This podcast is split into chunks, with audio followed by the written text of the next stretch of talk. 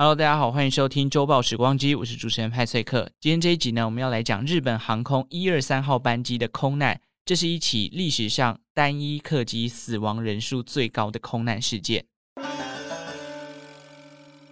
西元一九八五年八月十二日，日本时间晚上六点左右，这个日本航空的一二三号班机啊，准备要从羽田机场起飞，飞往大阪国际机场。这一架定期航班呢，在当时，因为是八月十二号这段时间啊，刚好就是这个非常接近日本的传统节日盂兰盆节。那日本人对盂兰盆节非常的重视哦，我们可以把它想象成是我们呃这个清明节的时候，这段时间呢，日本人通常会返回到家乡去祭拜祖先。现在也成为了仅次于元旦日本人重视的节日。通常这段节日啊，这个日本当地会有一个盆休。就是所有的企业啊、公司都会放一个礼拜的假，让这些员工可以回到自己的家乡去祭祖。所以八月中这段时间啊，很多的这个日本游客可能会有搭这个国内航班的一些需求。另外，一九八五年呢，刚好也是日本举办世界博览会，当时这个世界博览会的地址在日本的茨城县竹坡市这个地方哦，当地有一个类似台湾竹科的地方，叫做竹坡科学城。那这个地方呢，刚好就是一九八五年这个世界博览会举办的地址，所以一个世界博览会这样大型的活动，国际级的，可能海内外很多的人士都会去参观。另外一个盂兰盆节，日本当地非常重要的节日，可想而知的，这一趟航班呐，可能会有很多的人要搭乘。事实上，日本航空一二三号班机呢，也是采用了这个波音七四七的 SR 机种哦。这个机型呢，其实是日本航空当时跟波音公司要求，在这个波音七四七一百的这个基础上研发的一个短程用的客机。它首先呢是减少了它可以载运的燃料数量，先把这个位置空下来，可以载更多的客人。所以它的载客量呢，从原本波音七四七可能大概四百多人，一路增至到后期可以到五百五十人这么多。当时一二三号班机啊，总共载了五百零九名的乘客。以及十五名的机组人员。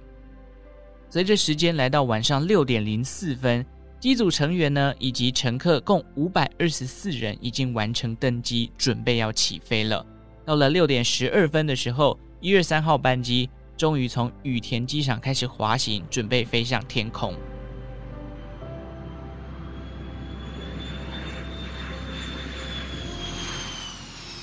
爬升到七千三百公尺的高空的时候，时间来到六点二十四分，突然这一台一二三号班机发生了爆炸，一声巨响啊，让所有舱内的氧气面罩全部都落下来了。机舱内呢也开始传来广播，要大家戴上这个氧气面罩。爆炸发生之后，驾驶室的机长也解除了自动驾驶，他开始询问驾驶舱内的这个飞航工程师，到底发生什么事情了。工程师发现，完蛋了！一二三号班机的液压系统，它的压力正在逐渐的消失。这个液压系统呢，我们可以把它理解成为飞机的肌肉。有了肌肉，你才能控制你的手臂呀、或者是方向等等。所以说，如果你失去了液压系统，你的飞机就不太受控，甚至在起降的过程当中，你没有办法去控制你要的高度跟这个飞机的方向等等哦。眼看这个液压系统已经逐渐的失效了，那。机长也发现飞机越来越不受他的控制，虽然已经解除自动驾驶，但怎么移动，飞机就是没有办法往他想要的方向飞。他决定跟塔台回报这样的状况，并且申请返回羽田机场，赶快迫降这样子哦。所幸是这个通讯系统并没有故障，他们很快就跟塔台联络上了，也跟塔台讲述了这样的紧急状况，所以塔台人员马上的说：“哎，我们准许你可以返回羽田机场。”可是此时的一二三号班机的液压系统啊，已经进入完全失灵的状况，飞机只能随着乱流上下起伏，左右摇摆，机舱内甚至出现了失压的情况。失压会怎样？人类就会缺氧嘛。那由于这个飞机失控，塔台也提议让一二三号班机选择迫降在名古屋的机场，这样他就不用折返回来了，因为飞机的机头已经越来越没有办法控制了嘛。不过机长还是坚持要返回羽田机场。过程中啊，机长好不容易靠着这个乱流，借由风向让机头朝向他要飞去的羽田机场的方向。一阵大风吹来，又打乱了飞机的飞行方向。结果这个一二三号班机啊，就一路的飞，飞往了群马县的山区。过程有人在地面上拍摄到了开始失控的一二三号班机，而这张照片也成为了一二三号班机最后的身影。随着时间一分一秒的过去，塔台在对话当中一度收不到驾驶舱内机长、副机长或者是飞航工程师的回应哦。他们怀疑机长因为这个舱内失压的关系，进入了昏迷的状态。最终在反复的询问跟这个驾驶室沟通的状况，终于又恢复了跟机长的联系。塔台人员恢复通讯之后，马上就告知一二三号班机，这个羽田机场已经做好迫降的准备。可以赶快进行迫降了。机长回复收到，没想到这个“收到”两个字啊，成为了最后的通讯记录。随后双方就失去了联系。晚上六点五十六分，日航一二三号班机以时速六百四十一公里撞上了群马县的高天原山，引发了巨大的火势。就在班机失事的二十四分钟之后，第一个发现失事地点的是美国空军的一架运输机。他们将坐标的位置回报给了日本当局，日本自卫队呢，随后就接手了这个救援行动。但是没想到的是，自卫队却因为当时天气状况恶劣，以及已经晚上了嘛，这个已经天黑了，能见度非常低等等的问题，导致日本自卫队的直升机没有在第一时间选择降落去现场搜救，就连自卫队的地面搜救队啊，也因为看到这个现场的火势，他们研判。基本上应该已经是没有人生还了，所以当天晚上草草的就收队了，打算等到明天一早再进入到这个事故现场去进行搜救。直到隔天早上九点，过了十四个小时之后，搜救人员才终于抵达了现场，甚至自卫队第一时间啊还婉拒了美军的协助哦，让这个救援延后了十几个小时，等于丧失了最宝贵的黄金救援时间。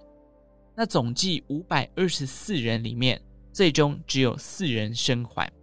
其中有一位生还者表示啊，当时这个飞机撞上这个山坡的时候，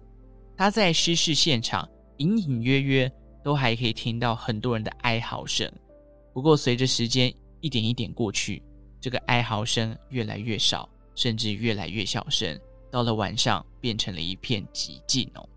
我觉得这样的环境真的是对人是一种非常大的精神打击。你会想象自己就在炼狱里面，随着你旁边的声音越来越少，你都知道大概是发生什么事情了。也因为这样的呃救援行动延后了十四个小时，导致日本的自卫队啊被严厉的谴责，根本就是让这些可能有机会被救下来的人，在时间的这个折磨下一点一点的死去。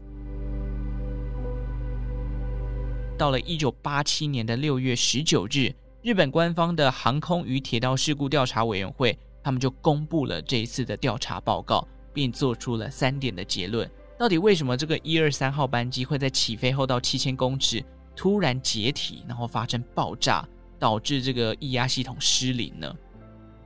首先啊，这个一二三号班机啊，在西元一九七八年六月二日的时候，当时这个航班降落的过程当中，不小心机尾撞到了地板。结果造成了机尾的损伤，这是导致这个一开始飞到七千公尺，机尾突然解体的一个状况哦。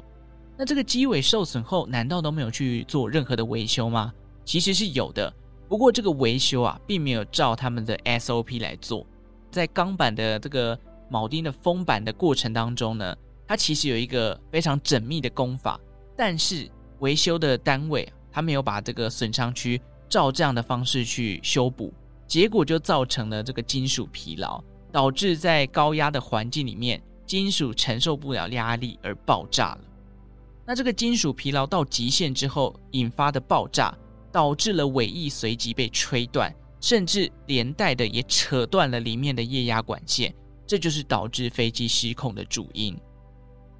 所以这三点可以看得出来，结论就是。当时啊，这个明明飞机已经受损了，可是却没有照 SOP 去把它修复完，结果修了又让它侥幸的一直飞，飞了大概七八年之后，因为金属疲劳而导致爆炸，造成了这个单一客机死亡人数最高的一个空难。至于报告里面还是有提到，我觉得这个真的是让人新一揪的一个环节啦，就是对于正副机长还有这个飞航工程师啊，报告是给予高度肯定的。毕竟起飞后液压系统坏掉，飞机等于已经失去完全的控制了。可是这个正副机长还有飞航工程师呢，还是可以在空中搏斗超过三十分钟以上。报告里面给予他们高度的肯定。不过这肯定又能怎么样呢？最终啊，正副机长跟飞航工程师都离开了人世哦。另外就是在这个事故的现场，其实搜救人员找到了很多这种呃，可能罹难人员在他们最后的几分钟内写下来的遗书，譬如说啊，这一次盂兰盆节没有办法回到家里了啊，甚至是在信里面就直接跟他的这个亲友啊、亲戚啊、子女告别等等的哦。明明是一个啊好不容易可以返乡的长假，没想到却遇上了这台死亡班机啦。那后续其实当时的日航董事长也因为这个事故引咎辞职，公司的一些维修部经理啊，还有维修的团队，甚至是数名的基层职员哦，都受到了一些惩罚。还有波音的工程师啊，因为这一次的事件导致承受的太大的压力，选择自杀谢罪。那其实还有一点是，我们在前面的集数在讲日航的时候有讲到，一九八零年代。日航是波音公司最大的客户，所以当时呢，其实有一派的说法是说，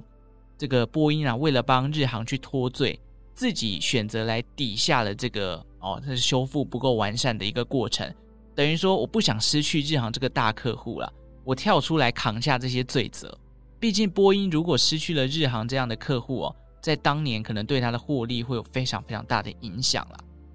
在事件发生后的一年啊，这个失事地点也就是群马县的山区，也设立了纪念碑，叫做“生魂之碑”。这起空难真的是造成非常大的遗憾哦，尤其是又遇到了这个日本的节日，然后世界博览会，而且这么优秀的正副机长跟飞航工程师还是没有办法解决飞机失控的问题，而且五百二十四人，如果当时啊，虽然说这个检讨过去已经没有意义了。当时如果自卫队跟美军合作去做救援，也许不会造成五百二十人死亡这么严重的一个后果。或许有些人可以被及时的救治，也说不定。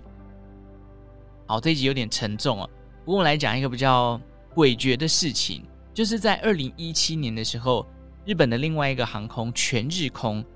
它在八月十二日这一天呢。他们也飞了一台波音777，准备要从东京的羽田机场飞往大阪的国际机场。起飞后呢，在六点二十四分的时候，发生了起落架舱破裂的问题。结果这个破裂呢，又导致了空气外泄，舱内的这个压力又有变化，所以这个氧气面罩又掉下来了。广播又叫大家戴上这个氧气面罩。所幸的是，这个液压系统没有受到破坏哦。在六点五十四分的时候，他们安全的。迫降在羽田机场，